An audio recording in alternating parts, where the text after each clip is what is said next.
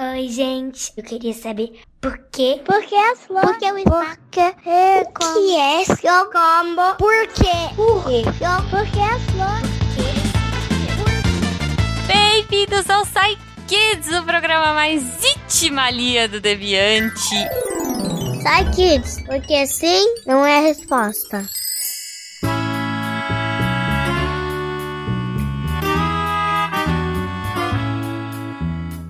Sou a Jujuba. Ah, e hoje eu tô aqui sozinha, não tem nenhuma criança comigo, mas, na verdade tem, tem várias, tem vocês, crianças que fizeram as perguntas maravilhosas do programa de hoje. Se você também quiser que o seu nome e a sua pergunta apareça aqui no SciKids, é muito fácil. Você pode mandar pra gente pelo e-mail contato@scicast.com.br ou se o seu pai, seu seu adulto preferido aí já for é, nosso padrinho, ele pode mandar diretamente pra gente pelo WhatsApp. Tá bom? Então é isso, não deixem de perguntar, gente, porque a gente adora responder. Vocês perguntam e os cientistas respondem. E a nossa primeira pergunta do dia é do Breno, de 4 anos. Vamos lá, Breno. Oi, meu nome é Pedro, eu tenho 4 anos.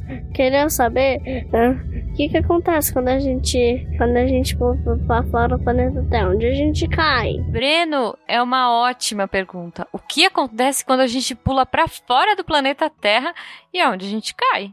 Caramba, para ajudar a gente nessa, o Naelton veio responder você. Olá, Breno. Sua pergunta é: o que acontece quando a gente pula para fora da- do planeta Terra, onde a gente cai? Olha só, a Terra é redonda, não é? Ela não é plana que nem alguns bobos pensam. Pois é, a Terra é redonda. E em qualquer lugar da superfície da Terra, a, a força que atrai tudo para dentro, que é a gravidade, vai manter você preso a essa superfície. Se você pular, você cai de novo na Terra, mais adiante. Agora imagine que você tem uma, está no alto de uma montanha, bem alta mesmo, e você consegue de lá de cima pular. Ou melhor ainda, vou disparar uma bala de canhão. Aí eu disparo, ela faz uma curva e cai mais adiante. Aí eu boto mais pólvora no canhão, ela dispara, disparo de novo. Ela vai mais longe, a curva mais alongada. E vou fazendo isso até ela chegar numa velocidade tal que ela vai cair tão longe, tão longe que ela não vai cair de novo, não vai acertar a Terra, porque a Terra é redonda. A ideia é você jogar um objeto na horizontal uma altura boa, uma velocidade de pelo menos 8 km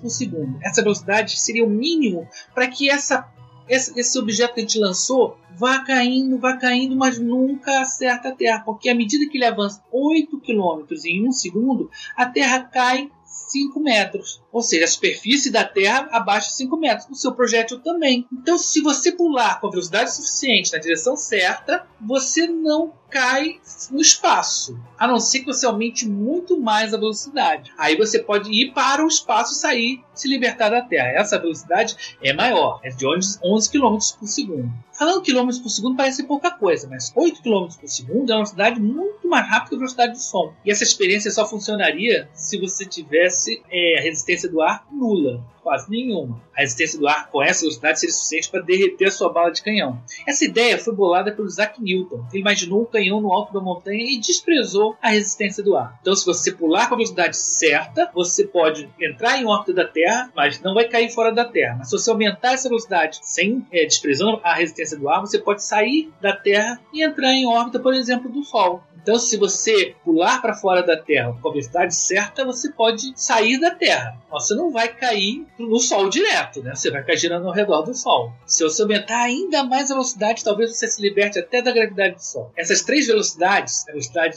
para entrar em órbita, a velocidade para se libertar da Terra e a velocidade de se libertar do sistema solar são chamadas as leis, as- a primeira, segunda e terceira velocidades cósmicas, tá? Espero ter te ajudado. Então, quando você pula da Terra, você não cai fora da Terra porque a Terra não é plana. Né? Você fica em órbita dela. Se usar muita velocidade, você pode escapar da, da gravidade. Então, espero ter respondido a sua pergunta. Caramba! Então é isso. Bom, ainda bem que a gente não cai pra fora da Terra, né, Breno? Eu ia ficar com um pouco de medo de pular, admito. Bom, a próxima pergunta é do Miguel, de 5 anos. Vamos lá, Miguel. Meu nome é Miguel Figueiredo, tipo, eu moro em Recife. A minha pergunta é: por que existe doença? Miguel, é uma ótima pergunta. Por que existe doença? Caramba, olha, eu também queria saber. E quem vai ajudar a gente é o Gabriel. Olha só, vamos lá, Gabriel, ajuda a gente. Me ajuda e ajuda o Miguel a descobrir por que existe doença. E aí, Miguel, beleza? Eu respondi aqui sua pergunta: por que existe doença? Olha, é uma pergunta bem difícil, tem vários motivos de doença, mas vamos lá que a gente vai conseguir entender, beleza? Olha, imagina que o seu corpo é uma casa. Então, na, ou a casa ou apartamento. E aí na casa tem vários cômodos, tem vários eletrodomésticos, tem vários móveis, tem várias coisas. Então na casa tem cozinha, tem banheiro, tem quarto, tem sala, tem tapete, tem sofá, chuveiro, tem a fiação elétrica dos fios, tem a encanação de água, tem várias coisas na casa não é? Ah, o que acontece? As coisas vão estragando, e aí vão estragando, a gente conserta. Então, é, por exemplo, você está percebendo que o fogão está ficando mais fraco, você vai lá e conserta. Você está percebendo que a fiação está ficando ruim, você vai lá e conserta. E é igual no corpo humano. A gente está vivendo o tempo todo. A gente está produzindo, a gente está comendo, está correndo, está fazendo xixi, está fazendo cocô, está fazendo várias coisas. E isso vai desgastando o corpo. A maioria das vezes, o corpo consegue consertar essas, esses desgastes como a gente conserta as, as coisas da nossa casa. Então, se alguma coisa começou a quebrar, a gente vai lá e conserta. Mas tem coisa que acaba a gente não acaba a gente não consegue consertar e aí surge a doença. Então, a doença é justamente quando o corpo não consegue mais se consertar dos problemas que estão aparecendo. E por que surgem esses problemas? Olha, são vários motivos. Esse problema pode ser por causa de uma infecção, ou seja, outro bicho, uma bactéria, um fungo, um micróbio entra no seu corpo e aí ele quer viver também. E aí para ele viver, ele acaba te adoecendo. Pode ser por conta dos hábitos de vida que a gente tem. Então, é, do mesmo jeito que na casa você tem que cuidar, você tem que varrer ela sempre para ela não ficar suja, é igual no corpo. Se você não cuida e aí come super mal, depois de um tempo vai ter um problema e vai ter uma doença.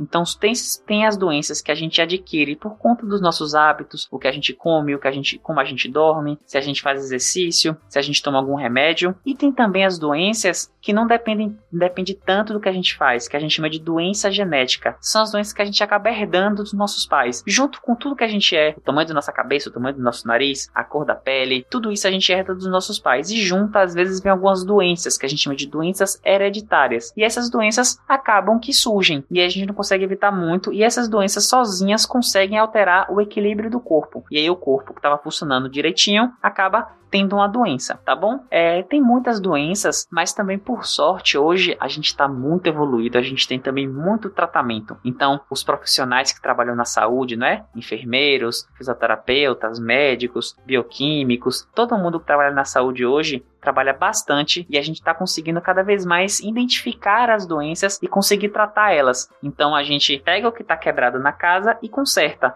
E também a gente também está aprendendo a como fazer é, a revisão da casa e evitar que ela quebre antes. Então existe a doença sim, ela acontece porque o nosso corpo está se desgastando, tem outros bichos que se aproveitam da gente, os nossos hábitos, mas tudo isso a gente está tentando buscar soluções para cada um. Beleza? É isso, Miguel. Adorei sua pergunta. Se quiser, pode mandar mais, tá bom? A gente vai ficar muito feliz em responder. Um abraço. Então é isso, Miguel. Olha só, espero que o Gabriel tenha explicado direitinho. Espero que você tenha entendido. É como se a gente fosse uma casinha que precisa de ajustes. Olha aí, ainda bem que tem um monte de gente da equipe de saúde pronto para consertar a nossa casa, né? Claro, a gente também tem que fazer a nossa parte. Dormir bem, fazer exercício, comer verduras, legumes, frutas, aquela coisa toda que a gente já sabe, né? Bom, mas espero que você tenha curtido a pergunta e manda mais, que a gente adora responder. e quem mandou a nossa última pergunta foi Cláudio, de 9 anos. E quem vai ajudar a gente, quem vai ler a pergunta é a Malu. Vamos lá, Malu.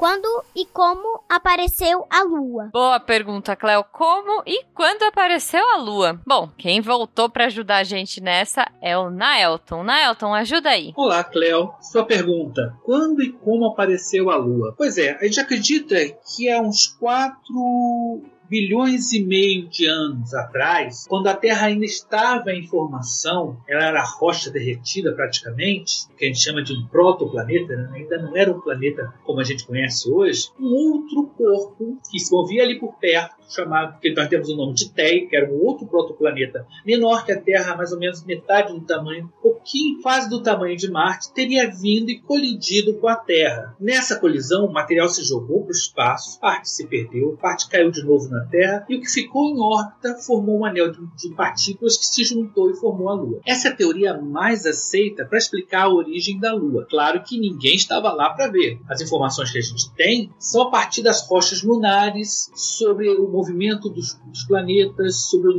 a quantidade de crateras na Lua e na Terra, que sugerem que teve uma época onde que vários corpos do sistema solar, no início da formação, há 4,5 bilhões de anos atrás, né, teriam se formado através de colisões. Essa é a teoria mais aceita.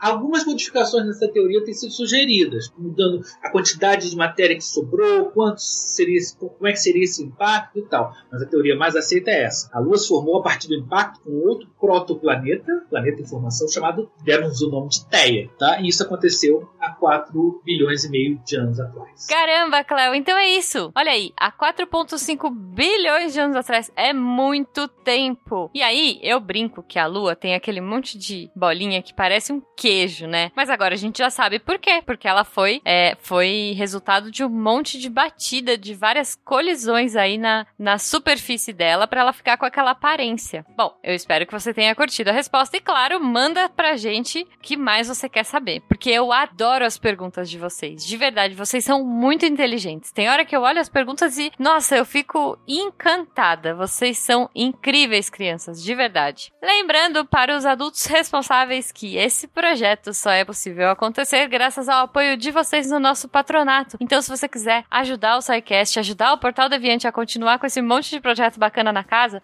a partir de um real, PicPay, Padrim e Patreon, tá bom? Um beijo para todo mundo, uma ótima semana, um ótimo final de semana para vocês e até a semana que vem.